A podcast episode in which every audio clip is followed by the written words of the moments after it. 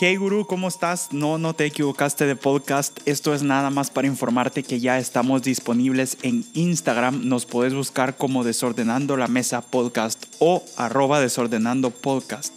Te invito a que nos sigas para que te mantengas al pendiente de los nuevos capítulos, que no se te pierda ninguno y que puedas complementar con el material visual que vamos a estar subiendo. Ponete cómodo que empezamos.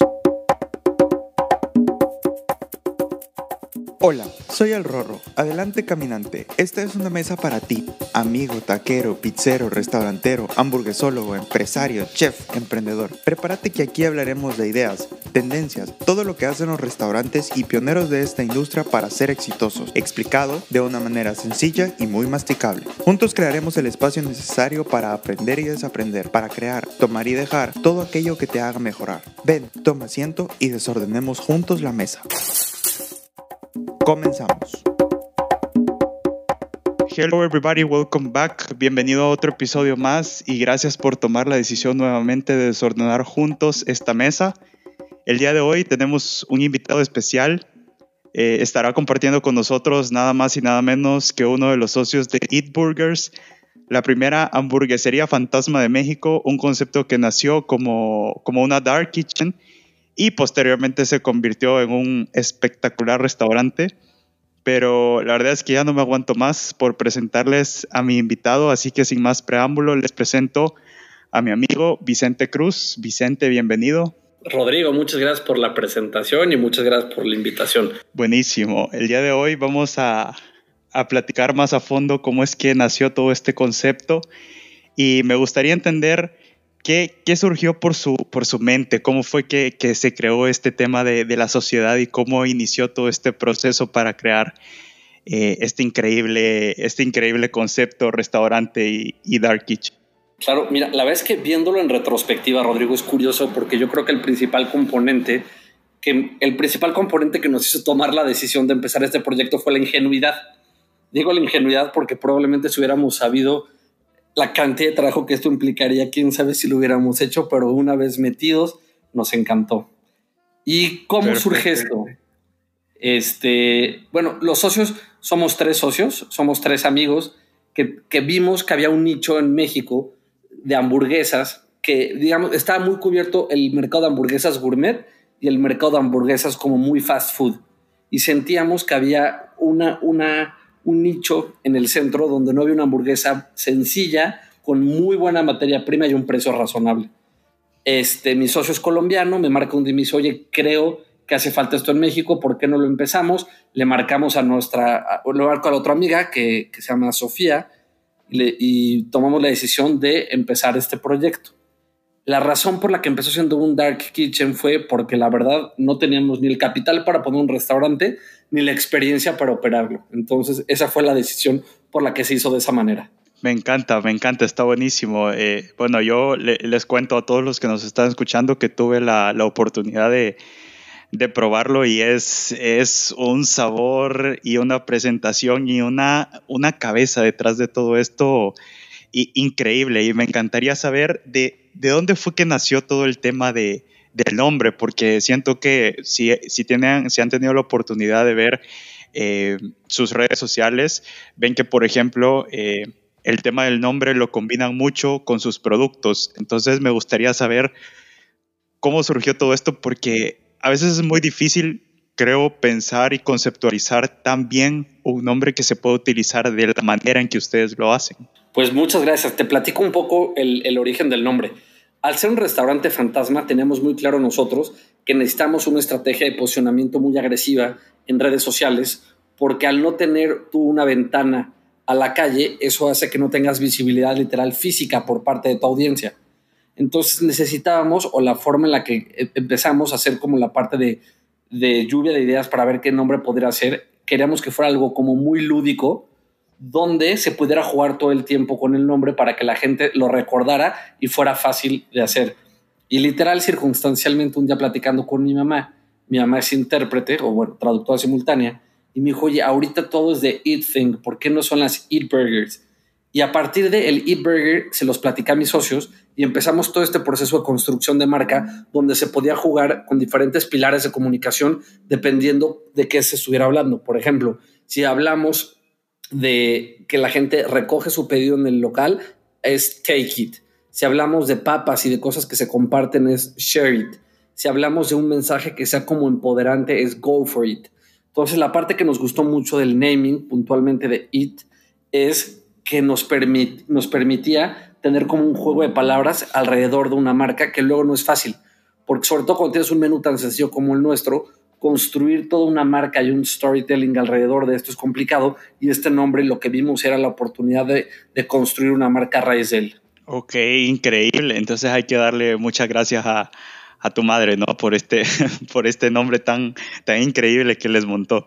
Sin duda, y, es una cosa que, que, siempre que me preguntan el, oye, pero ¿dónde sacas las ideas? Y lo que es muy importante es cualquier tipo de empresa, proyecto o demás, los procesos creativos no se hacen solos. Los procesos creativos son colaborativos y siempre se perfeccionan en función de la retroalimentación que te pueda dar al de enfrente. Entonces creo que es muy importante siempre tener el oído como muy parado sobre lo que la gente está opinando desde tu nombre, tu marca, tus productos, tu todo lo que te pueden decir, porque grandes ideas surgen de personas que no te lo hubieras imaginado.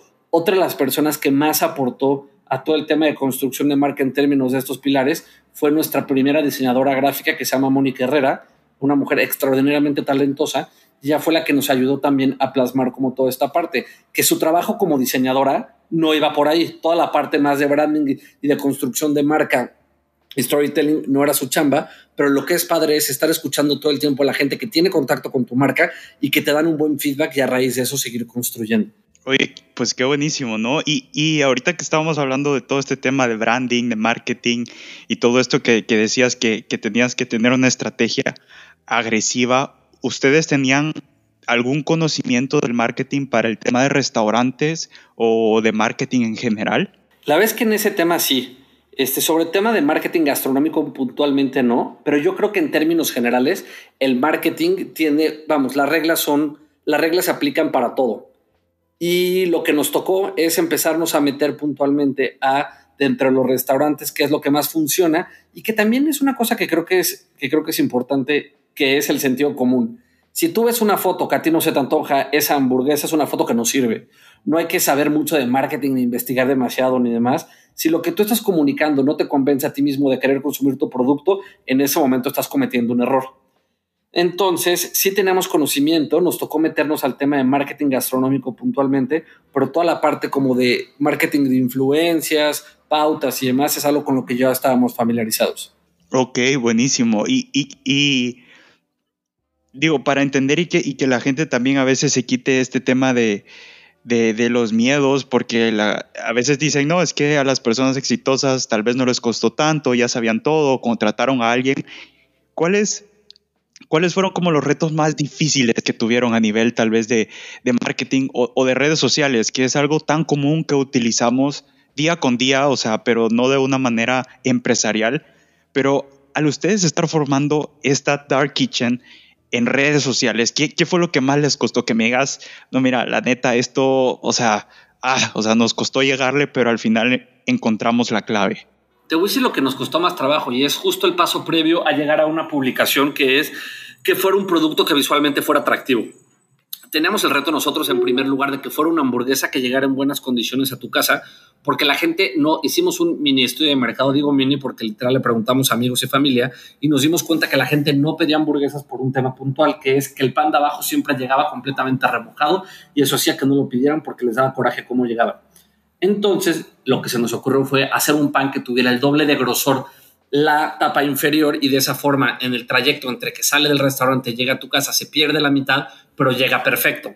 Entonces, eso fue el primer reto que nos enfrentamos, el cómo adaptar tu producto a un modelo de domicilios, que es algo que un reto con el que están enfrentando ahorita muchos restaurantes. Y en segundo lugar, fuera que visualmente fuera atractivo para que le tomaras una foto y la gente lo viera en Instagram y se la antojara. Entonces, literal, estuvimos seis meses en pruebas de pan hasta que llegamos a un pan que satisfacía, obviamente, en primer lugar el sabor, que claramente es lo más importante, pero en segundo lugar, que tuviera el tema de que llegara en buenas condiciones a la casa de las personas y en tercer lugar, que visualmente tuviera una estética que fuera compartible en, en Instagram. Y un poco relación al punto anterior, que es algo que se me, que es algo que se me olvidó mencionarte, es que la ventaja que tienen este tipo de modelos de negocios es que puedes iterar todo el tiempo. Nosotros desde que sacamos nuestro producto a que el local, con toda la retroalimentación que íbamos recibiendo en redes sociales o en las mismas plataformas de repartición, íbamos cambiando el producto. Oigan, fíjense que sus papas tal, están muy saladas, les falta tal, o esta salsa tal. Y llegamos, digamos que fue nuestro producto mínimo viable, el salir en plataformas, que eso nos permitió validar tanto el concepto como el producto para posteriormente, una vez que ya incurrimos en una inversión más fuerte, que es un restaurante no chico, chiquitito, tú lo conoces, es una cosa chiquitita, pero ya llegamos con un producto como súper sólido y muy bien desarrollado y, y, probado en el mercado, que también es una cosa importante. Ok, qué buenísimo esto también que dices que, que, que escuchaban retroalimentación, ¿no? Porque yo, yo viéndolo desde el lado de consultoría y viendo varios restaurantes, y, y, lo mencioné en uno de mis capítulos anteriores, es de que las personas tienen mucho miedo a lo que el cliente les diga, porque ellos sienten que están haciendo las cosas muy bien, pero es importante al final escuchar a tu cliente qué es lo que te dice, en cuáles son tus áreas de oportunidad, porque así le vas a ofrecer una mejor experiencia, eh, ya sea a la hora de pedir a través del servicio de domicilio o de pedir eh, en el restaurante directamente. Y ahorita que decías de, todo este tema de, del delivery y la experiencia que tenía el cliente cuando le llegaba tal vez una hamburguesa que no cumplía sus, sus expectativas totalmente. Me encanta este, este diferenciador que tienen. ¿Y cómo fue ahorita para ustedes? No, no, no quiero asumir que fue un tema fácil, porque para todos fue difícil, pero el tema de la pandemia, por la experiencia que ya tenían tal vez en el formato de servicio a domicilio, de delivery, de dark kitchen, que muchos restaurantes se tuvieron que, que adaptar ¿Cómo fue para ustedes este, esta transición y, este momento que todos, que todos vivimos? De acuerdo, mira, la vez que para nosotros nos agarró, vamos, a nadie le agarró bien parado la pandemia, pero en términos de, de lo que pasó con la industria es que todos los restaurantes se volvieron dark kitchens. Entonces, de un día para otro, al no poder ofrecer alimentos en piso, tienes que mandar todo a domicilio. La ventaja que tuvimos nosotros en comparación de otras personas que nunca habían mandado a domicilio es que ya tenemos el producto probado, que sabíamos perfectamente cómo, cómo mandarlo. La otra es que existía ya una relación con la plataforma con la que nosotros tenemos un contrato de exclusividad. Entonces, eso nos permitió actuar de una forma mucho más rápida, lo cual no quiere decir que los primeros meses literalmente nos estábamos volviendo locos porque empezamos a ver que la demanda decaía día con día y la demanda decaía, pero nuestros costos no, en términos de nóminas, rentas y demás. Entonces, lo que hicimos fue sentarnos con todos nuestros proveedores a renegociar absolutamente todo, llegar a acuerdos y conforme fue pasando el tiempo, nuestra venta se fue estabilizando y afortunadamente es una cosa que nos hace sentir muy, pues bueno, muy contentos a nosotros, es que pudimos mantener a todo el equipo de trabajo que teníamos previo a, COVID hoy en día, este, también por la extraordinaria respuesta de, nuestro equipo de trabajo. Ah, qué increíble eso, qué increíble que pudieron mantener a todos y que bueno, los, los felicito, sé que ha de haber sido un trabajo muy, muy estresante porque pues, tío, como dijiste, no, no, no, a nadie nos agarró bien parados, o sea, todo nos agarró en curva, pero creo que lo importante que, que tuvieron ustedes fue el tema este de, de actuar rápido, ¿no? Y qué importante algo que mencionaste, que fue el tema también de, de negociar con los proveedores, eh, tal vez con el tema del alquiler, porque a veces nos da hasta cierto punto como pena, pero digo, mucha gente lo tuvo que hacer ahorita y qué bueno que así se hizo, porque eh, había que mostrar este tema de, empatía. Total. Y la otra cosa que, que, otro aprendizaje que nos pasó en COVID, bueno, o esto lo habla a título personal, es que pedir ayuda se vale y está bien. A veces tenemos como este tema que no sé si necesariamente es soberbia, pero preferimos no pedir ayuda para no deber favores y en fin.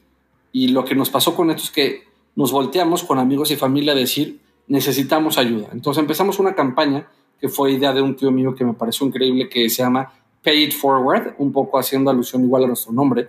Y era, recibíamos donaciones, nosotros absorbíamos de lo que nos donaban sobre el producto el 30% de descuento y donábamos hamburguesas y papas a diferentes o asilos de ancianos o casas hogar y demás. Entonces, el, objetivo de esto, que fue cuando me lo platicó mi tío, que me pareció una idea increíble, era que la cadena productiva no parara.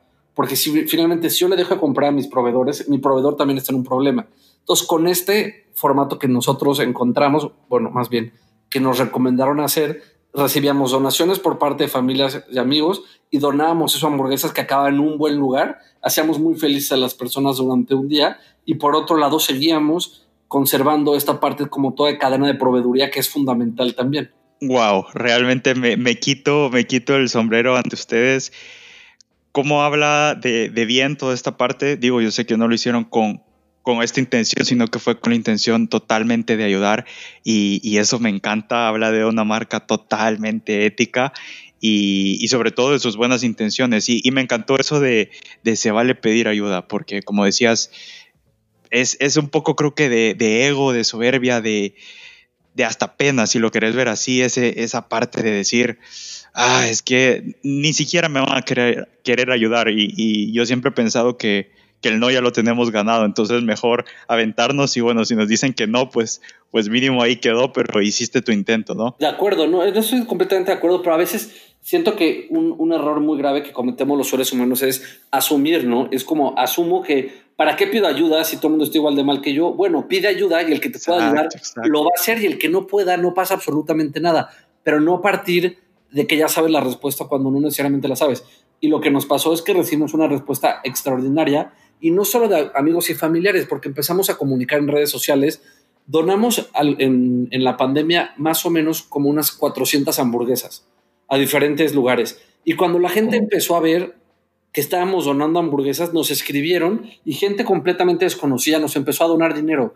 Entonces también la parte que se siente padre es cuando ya no solo son la gente que tiene algún tipo de relación contigo en términos personales, sino que es gente que cree que tu marca está haciendo las cosas bien y que quiere ayudar y que te quiere ayudar a ti y eso es francamente emotivo. No, y, y realmente, o sea, Qué, bonito, qué bonito todo esto, esta comunidad, ¿no? Que, lograron generar y, crear, ya sea desde la gente que los está siguiendo, desde que son una cocina fantasma, hasta que la gente que los conoció ya directamente en el restaurante, que creo que es algo muy importante que, que todos a nivel de, empresa, ya ni tanto de, de, un restaurante, deben generar, que es, que es una comunidad. Total, creo que le das a la palabra correcta. Por ejemplo, nosotros otra cosa que hicimos fue cuando se empezó a complicar la situación, nosotros agarramos una foto de la Inmaculada, que es otra hamburguesería en la Ciudad de México, la publicamos en nuestro feed y lo que hicimos fue recomendarla porque lo creemos como una extraordinaria hamburguesa dentro de la ciudad. Entonces, un poco el objetivo de esa campaña era decirle a la gente, ya no se trata aquí de competencias, no se trata de que si el otro, no, Aquí lo que se trata es que asumirnos como parte de una comunidad que puede ser tu colonia, tu ciudad, tu país, o un poco más fumado, pero como el mundo entero, y o nos ayudamos todos entre todos, o esto se va a desfondar. Entonces tratamos como de también nosotros hacerle publicidad a otro lugar de hamburguesas en la Ciudad de México que son francamente extraordinarias, que se llama La Inmaculada, asumiendo que, que si a La Inmaculada le va mal, no, va, no quiere decir que eso va a hacer que a mí me vaya bien yo soy de la opinión que no, esto no es un juego de suma cero. Si no es si a ellos ganan un peso, yo lo dejo de ganar. Es si a todos nos va bien, el mercado crece para todos. Sí, exacto. Y siempre, siempre lo he dicho aquí en, este, en este podcast que la idea de esta industria y, lo que estamos tratando de crear todos, y digo, también por eso fue que, que te invité, no nada más fue porque sí, es que crezcamos todos juntos, o sea, juntos de la mano, que saquemos a la industria, porque ahorita hay que aceptarlo, la industria fue de las más afectadas en general, el tema de la hospitalidad, el tema de restaurantes, el tema de los hoteles, del turismo, o sea, fue lo más afectado y creo que juntos es como podemos salir adelante, de manera individual es muy difícil que todo esto se logre. Completamente de acuerdo. Y, entender también que esto no va a acabar ni cuando haya una vacuna, o sea, se vienen unos meses de recesión complicados, en fin, por, por muchos factores, pero entonces lo que tenemos que también que hacer, y, yo es una cosa que también invitaría a las personas, entiendo perfecto que todos estamos cuidando nuestro dinero porque pues finalmente no sabemos qué va a pasar, a salir a apoyar al comercio local, al restaurante que te gusta, si tú no vas y consumes esa pizza que te encanta, esos tacos extraordinarios en la esquina, si tú no los apoyas consumiendo, eventualmente van a desaparecer. Entonces creo que es momento también de salir a gastar todos y apoyar con el consumo y entender que el poder que tenemos los consumidores es enorme y que la forma de apoyar o castigar a alguien es vía consumo. Buenísimo, buenísimo. ¿Y ahorita ya, ya ustedes están operando en el, en el restaurante, en el local? Ahorita ya estamos abiertos, es un poco complicado porque obviamente estamos abiertos con todas las restricciones que se tienen en términos de, de aforo del lugar, mascarillas, este, temperaturas, sanitizantes, en fin, con todo ese tema y con el escepticismo de la gente de salir. Entonces, que es otra cosa que es complicada, porque si bien el gobierno liberalizó un poco el tema de que la gente puede empezar a salir a la calle, eso no quiere decir que la gente esté regresando a los restaurantes. Entonces, si quiero ser muy enfático, me gustaría transmitir el mensaje de salgamos entre todos a apoyar a los restaurantes que nos gusten, a los restaurantes que, que estén haciendo las cosas bien, porque, porque es la única forma de, de que van a poder sobrevivir esta pesadilla, porque literal es una pesadilla. Sí. Sí, completamente. Y sí, sé, sé que es, es difícil y, y, bueno, o sea, sí, ahorita la gente va a tener miedo, precaución, incluso como decís, cuando esté la vacuna, es, esa precaución para salir va a tener y al final la, las personas que han montado un restaurante ponen su esmero, su empeño y sus sueños en, en, el local o en la dark kitchen o dependiendo cuál sea su modelo. Y me gustaría que, que, que, nos platicaras un poco cómo fue esa transición de ustedes de pasar de, de una dark kitchen a decir, ¿saben qué? Vamos a darle un restaurante a la gente para que llegue. Mira, la verdad es que fue bastante, bastante circunstancial. Este, nosotros sí tenemos claro que queríamos abrir un restaurante, pero no sabíamos bien qué. Y de repente llegó a nosotros muy de rebote la opción de un local chiquititititito en la colonia Roma, muy bien ubicado, pero que circunstancialmente habían habido ahí muchos restaurantes y nunca lo habían, nunca había logrado pegar bien. Entonces nos ofrecen esto, los tres socios lo pensamos mucho, lo analizamos y decidimos dar ese brinco.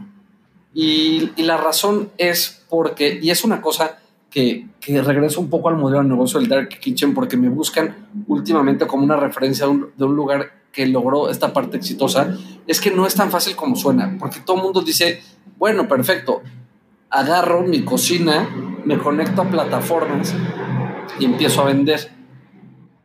Eso no es así. ¿Por qué? Porque las plataformas te ponen hasta abajo, la gente no te busca, si no tienes una marca posicionada, la gente no te va a pedir. Entonces, creo que sí es importante que si la gente se va a animar a emprender teniendo un dark kitchen, esté muy consciente que necesitan, como si fuera un restaurante normal, una estrategia de marketing enfocada a entender quién es tu público objetivo, cuál es el mensaje, por qué medio quieres estar, en fin, no, no, no es tan fácil como, como teóricamente suena. Sí, creo que es parte de los tabús también, ¿no? Que existen muchos tabús y, y, aparte de ese, me gustaría, si tienes algún otro, que nos platicaras también para que la gente esté consciente de decir, a ver, me voy a meter a este negocio, pero ¿qué hay detrás de todo esto? Porque, como dices, o sea, la gente lo ve incluso hasta más fácil de decir, no pago la renta del local y no tengo tanto contacto con el cliente, no hay tanto margen de error, pero hay, hay muchas cosas detrás, mucho, tal vez como decir un lado oscuro que, que nada más ya cuando estás ahí eh, es que te das cuenta de todo esto. Total, o sea, por ejemplo, un tema que nadie sabe es que las plataformas este, les cuentan mucho el tema de la conectividad, es decir, que no apagues tu plataforma. Entonces, si tú vas a abrir un restaurante fantasma, te tienes que comprometer a que por lo menos en los horarios en los que tú estableciste dentro de la plataforma, tienes que estar abierto. Entonces, no es este tema de, bueno, eh, voy a ir al súper y apago mi plataforma tres horas y regreso y está, porque eso te penaliza y vas bajando en el ranking también. Lo segundo es, no solamente es conectarte, hay que generar conceptos. ¿Cuál es tu concepto? ¿Cuál es tu historia? ¿Cuál es tu propuesta de valor? ¿Cuál es tu diferenciador? En fin, o sea, que, que, que creo que el, el, mito principal que se da sobre los dark kitchens es, bueno, mi mamá cocina delicioso y puede vender por ahí su comida. Estoy seguro sí. esa señora cocina delicioso, pero eso no es tener un negocio. Cocinar delicioso no es tener un negocio. Ok, buenísimo, buenísimo. Sí, y, y, y aunque no creas, o sea, sí ha llegado gente y me ha dicho eso, pero yo siempre he pensado que hay, o sea, todo un tema detrás. O sea, es, es como si fuera un restaurante y hay que tratarlo como tal. Y ahorita, eh, digo, previo a, COVID y a todo esto que nos pasó, ¿cuál consideran que fue que, que, les iba mejor o si había tomado otro rumbo y había sido más el tema ya de restaurante y que la gente llegara y viviera la experiencia o siguieron manteniéndose de forma tal vez eh, punteando en el tema de delivery o de que la gente llegara a recoger el pedido. O sea, justo ahí es donde nosotros ya tenemos como bien definido que el negocio real está en tener mesas, en takeout y en delivery porque la combinación de las tres te hace una masa crítica interesante. Otro de los tabús que se me olvidó ahorita mencionar es, bueno, no, no es tabú, es tú tienes que considerar dentro de tu modelo de negocio las comisiones de las plataformas, que las comisiones son altas. No me voy a meter al tema de si está bien, si está mal y demás, porque eso ya es otro, otro tema, pero si no cuentas las, si no cuentas que las comisiones son parte de tus costos, lo que haces es que no vas a tener utilidad.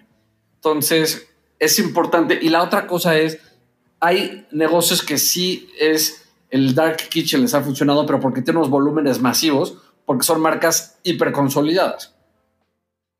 Y la otra cosa es que no existe un solo nicho en México. Bueno, pues digo en México porque es lo que conozco, pero que no haya una hipercompetencia en todo. Te metes italianos, hay un chorro. Te metes hamburguesas, bueno, ni se diga. Entonces es sí el que haya competencia te hace a ti o te obliga más a anicharte. Nosotros nos anichamos mucho y creo que eso es una cosa que nos ha permitido poder, poder crecer. Y creo que también va, va enfocado también al, tema de tener un menú concreto, compacto, hiper especializado, que sea realmente enfocado para que le des al cliente calidad y que también el cliente no se pierda en este tema de un menú extenso y que no sé qué pedir y hay tantas opciones y se vuelve loco y al final siempre que llega pide lo mismo. Total, yo ahí sí creo, y eso es una opinión personal poco, poco fundamentada, pero que estos restaurantes de hay uno puntualmente que no voy a decir el nombre porque no, no se trata de tirarle a nadie. Sí, sí de, de, quemar. Y me gusta mucho el lugar. Tiene una carta como de 100 hojas y venden sushi, pasta, este, todo, ¿no? Yo siento que eso ya fue. Siento que la gente ahorita lo que quiere es, oye, si pienso en hamburguesas, yo quiero que piensen en burgers, obviamente. Pero si pienso en sushi, es tal. Pero si pienso en tal, es tal. Oye, hay unas coliflores fantásticas en este lugar. O sea, como tener un platillo que te haga el rey de ese platillo, creo que ahorita es la opción que tienen, sobre todo los chicos, para, para poder encontrar nichos en el mercado. Sí, claro, que te, que te vuelvas como un referente, ¿no? Un referente de lo que estás vendiendo y que la gente diga, justo, una hamburguesa, voy a ir a Eat Burgers, o sea, y, no piense en absolutamente nada más. Sí, al final todo, todo este tema de, de, los menús extensísimos ya, ya se volvieron obsoletos y me gusta que ustedes hayan tomado esta, esta parte, ¿no? De, de especializarse porque eso les ha ayudado a, ir creciendo y, también a ofrecer unos platillos deliciosos. Y me gustaría preguntarte. Solo me encantará matizar una cosa, Rodrigo, perdón. Es, y la tentación de crecer el menú la hemos tenido 500 veces, ¿eh? A veces uno se engolosina y dices, no, ahora voy a aumentar. Y de repente siempre hay un prudente en la sociedad y esto va rotando, que es, no, back to basics. ¿Qué hacemos nosotros bien? No, nosotros tenemos una hamburguesa fantástica con papas y malteada. That's it. Entonces, cuando, cuando sientes como este, esta tentación de quererte meter algo que no sabes hacer bien, es mejor irte para atrás y decir, a ver, ¿cuál es mi negocio? ¿Qué vendo yo y cómo estoy posicionado? Que es una cosa que, que también le recomendaré mucho a la gente que está empezando es, desde un principio, tener muy claro el posicionamiento de marca que van a querer tener y cómo quieren ser percibidos por la audiencia. Sí, es, es Ah, qué, qué buenísimo. Viste justo ahí, ¿no? Dices, me está yendo bien, la gente está viniendo, están pidiendo a domicilio, la están viniendo a traer, ¿por qué no lo crecemos? Les damos más opciones y, y ahí es cuando uno va perdiendo poco a poco el enfoque de qué es como comenzó, qué es lo que a la gente le gustó y por qué sigue yendo, ¿no?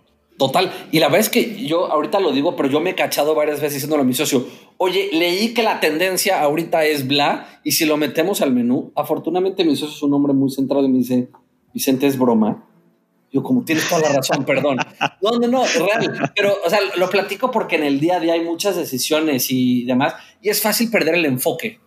Que esa es otra cosa que, bueno, yo no sé si este podcast vaya dirigido para emprendedores, pero estoy Va dirigido para, para todo el mundo, así que dale.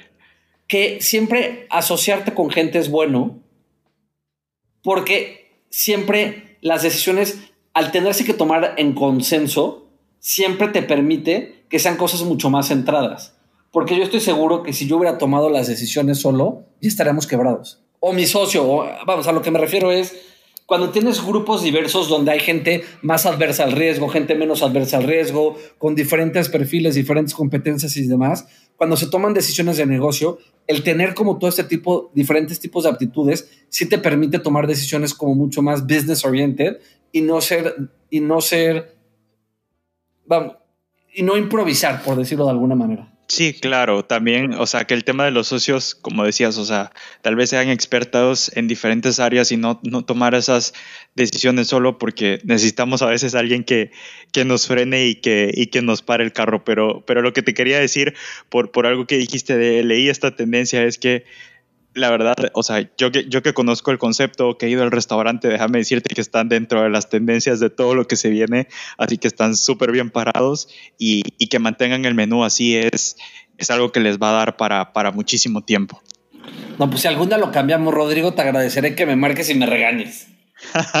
claro, con gusto. Yo lo voy a hacer de eso, de eso no te preocupes. Y me, gustaría, me gustaría eh, pensemos un poco en, este tema de a veces decir, ok, voy a montar un restaurante y algo que les haya pasado que realmente ni se les cruzó por la cabeza, pero fue ya sea un problema o algo totalmente increíble que no ni se lo imaginaron, ni lo previeron, ni nada. Mira, sin, afán de poder, no puedo contar muchos detalles, pero nos metimos A, a la remodelación de un local, lo remodelamos y resulta que no tenía los usos de suelo. Y perdimos tiempo, dinero, esfuerzo, frustración y demás. Entonces, otra de las cosas que, que nosotros no teníamos tan claro era toda la parte legal de los restaurantes, es fundamental. Antes de invertirle un centavo, revisen que el lugar está en regla, que tenga permiso de uso de suelo, hablen con los vecinos, en fin, cosas que uno aprende lamentablemente en nuestro caso a la mala, porque nos reventó y es carísimo este asunto, pero como que toda esa parte de la industria que se maneja semi la ilegalidad, digo semi la ilegalidad porque operan en, la Ciudad de México. Alguna vez leía la cifra, creo que el 60% de los restaurantes que operan no tienen toda la, la normatividad, toda la, todo en regla, pero porque es imposible también, o sea, no, no le estoy poniendo la carga al restaurante ni mucho menos. Entonces, lo que sí yo las aconsejaría es que se revise súper bien la parte legal, porque ahí hay un foco rojo que si te revienta, como fue nuestro caso, se complican las cosas del terror. Uf, creo que, creo que diste en el clavo porque yo igual aprendiendo en, cuando estaba en clases en la, en la carrera me di cuenta de esta parte que, que prácticamente nadie te platica. Todos te hablan del tema de la cocina, de servir al cliente, del comedor. Incluso en la cocina se va metiendo poco, pero todo este tema legal es prácticamente una nube que, que no existe y, y, todos como que si lo ignoraran y, es difícil, es, es, complicado. Y tienes que entenderte como, como restaurante que tienes stakeholders, ¿no? Entonces, los vecinos, la delegación, pues lamentablemente hoy día, particularmente en la Ciudad de México, el, crimen organizado, o sea, bueno, esto es un poco, pero, pero lo es. Entonces, tienes que, tú tienes que medir tus riesgos, en qué comunidad estás, qué implica, porque aunque tengas todo legal, hay en lugares donde lamentablemente el narco cobra piso y es que tanto tú te quieres meter en eso. En fin, no sé, son muchas decisiones que tocan tomar y, las tiene que hacer cada quien en función de, pues, de lo que, de, lo que crea que es correcto, que, que hay todo un tema de debate, pero, pero sí creo que ahí hay una parte importante que no se, que no se cuenta demasiado. Claro, claro, totalmente. Y me gustaría puntualizar para que la gente no, no se nos pierda tal vez eh, el tema de, ahorita que estuvimos de, platicando de ciertos puntos claves y de recomendaciones, hablamos del tema de una buena campaña, un buen plan de marketing, bueno, todo este tema legal que estamos hablando, tener buenos socios. Quisiera saber qué, qué más nos puedes agregar en toda esta parte ya sea para emprender un negocio gastronómico o, tener algún emprendimiento, que alguna recomendación que tú les quieras dar, que digas, esto se lo diría a cualquier persona que quiera empezar algo, abrir algo, para que lo tengas siempre presente? Mira, tal vez es un poco, un poco como genérico mi consejo y, muy cliché, pero creo que sí es fundamental, que se llama paciencia. Creo que quien en la vida le va bien, estos son carreras largas, no son sprints de, de 100 metros. Toma mucho tiempo hacer las cosas, toma mucha frustración, son muchos retos, muchas cosas complicadas. Entonces, como que el consejo que yo le daría a cualquier persona en cualquier negocio es, tú te enteras y te estoy inventando cosas, pero por ejemplo, Google fue rentable a los 10 años. McDonald's generó su primer peso de utilidad a los 9 años. Este, tal cervecería empezó a ser rentable a los 14. O sea, toca aguantar y aguantar es bien difícil porque pues uno vive malabareando gastos, frustraciones y demás, pero lo que sí creo que es importante es que no te metas en algo que no te gusta y no creas, porque toma mucho tiempo. Y cuando odias lo que estás haciendo, la paciencia se agota muy rápido. Pero cuando te apasiona lo que haces y crees en eso y crees que es un proyecto que vale la pena y tu alma está ahí metida, te hace aguantar mucho más. Entonces creo que el consejo que daría es, como requiere mucha paciencia, si no te gusta y no te apasiona, no te metas. Sí, como haciendo una referencia a, una maratón, ¿no? Que no es un sprint de 100 metros ni son 5 kilómetros, sino que estamos hablando de 42 y que pues hay que aguantar y, echarle. ¿Cuánto, ¿Cuánto tiempo llevan ahorita operando y cuántos años tenías tú cuando empezó todo este tema? Porque, porque también es algo que, que motiva a la gente a decir, wow, o sea, sí lo empezaron a hacer y, va funcionando, va viento en popa, o sea, no tengo que esperarme a tener, no sé, 45, 50 años para emprender mi negocio y que me vaya súper bien. Mira, yo tenía cuando empecé esto 33 años, empezamos hace dos años, vamos lento, pero los negocios se tienen que ir escalando poco a poco. Tuvimos este, este mega error, que es el que te comento, y eso nos atrasó los planes, la pandemia también, pero creo que lo que hemos logrado, digo creo porque, pues, no sé, es poder consolidar una marca linda, que la gente conecta con ella, una marca humana, donde nos escriben. Yo personalmente manejo, manejo Instagram porque me parece que es un gran termómetro sobre qué está pasando, porque no puedes estar todo el tiempo en el restaurante, no puedes estar en todos los pedidos. Entonces la gente en Instagram a veces toma el tiempo de darte una retroalimentación muy buena y la vez que se siente francamente padre el que te escriba gente a decirte, oye, qué padre tus redes sociales. El, el otro un cumplido que me pareció muy chistoso. Parecen de restaurante de Nueva York. Me pareció muy divertido. Pero como que se siente, se siente padre el que te estén diciendo, oye, creo que estás haciendo las cosas bien. Incluido, por ejemplo, esta invitación, Rodrigo. La verdad es que se siente bien padre el que alguien te diga, oye, creo que tu proyecto tiene pies y cabeza. Creo que se está haciendo padre porque finalmente está permeando un trabajo enorme que hacemos y que literal le dedicamos nuestra alma porque no nos dedicamos a esto, que es otra cosa importante. Yo tengo un trabajo que es lo que me permite poder literal pagar mi renta y comer, y esto le dedico todos mis ratos libres, cada vez más y cada vez más y cada vez más, y creo firmemente en este proyecto. Entonces, por eso también lo que yo le recomendaría a la gente es que es, nunca es buen momento o siempre es el mejor momento para emprender. Es decir, la razón de no tengo tiempo, no tengo dinero, pues no es tan real la vez que el tiempo te lo buscas. Yo a veces ando malabareando y me ha pasado literal, Rodrigo, estar en juntas de mi trabajo a la vida real, fingiendo tomar notas mientras estoy contestando una crisis del restaurante porque está pasando esto. Entonces es tratarte de encontrar tiempos en la vida para hacer lo que te gusta y si crees en el proyecto. Y si tienes un proyecto bien armado, estructurado y demás, el dinero llega solo. No, afortunadamente cada vez nos ofrecen más personas invertir y que más y más y más porque creen que las cosas están bien hechas. Entonces, nada más es cuestión de echarle ganas, ser disciplinado, ser constante, ser paciente y las cosas van llegando poco a poco. Increíble, increíble, no, y te lo digo, están haciendo las cosas de maravilla y me gustó esta parte puntual que dijiste de del manejo de Instagram porque al final lo que tenemos que ver como restauranteros es que Instagram es una herramienta que prácticamente todos tenemos, ya sea Instagram o Facebook. Y la verdad es que se está volviendo un referente en tema de poner opiniones, de escribir si te gusta, no te gusta, de reclamar o felicitar. Entonces, creo que es muy importante todo el manejo correcto de las redes sociales para que el cliente al final se sienta satisfecho y se cierre este círculo de la experiencia que ya vive en tu restaurante o ya vivió pidiéndote la comida eh, ya sea comentándote alguna foto, publicando algo tuyo, dándote alguna recomendación o algo así. De acuerdo. Y, la otra cosa que, que todo el mundo me dice es que cómo le hicieron. Es muy sencillo. Nadie descubre el hilo negro. Busquen referencias de conceptos similares al que ustedes tienen. Vean en qué ángulo se toman las fotos. Vean cómo están comunicando. Los copies, cómo se escriben. O sea, es un tema de disciplina, no es un tema de ciencia. No, o sea, no, no es complicadísimo. Es una friega. Pero se puede hacer. Vamos, si te tomas el tiempo, las cosas se pueden hacer. Sí, es, yo soy abogado, Rodrigo. Ese es mi. yo, estudié, Derecho en el ITAM. Sí. Trabajé para Eugenio Derbez muchos años y abrí un restaurante. O sea, nada que ver. Ya, ya cumpliste todos los ciclos de la vida.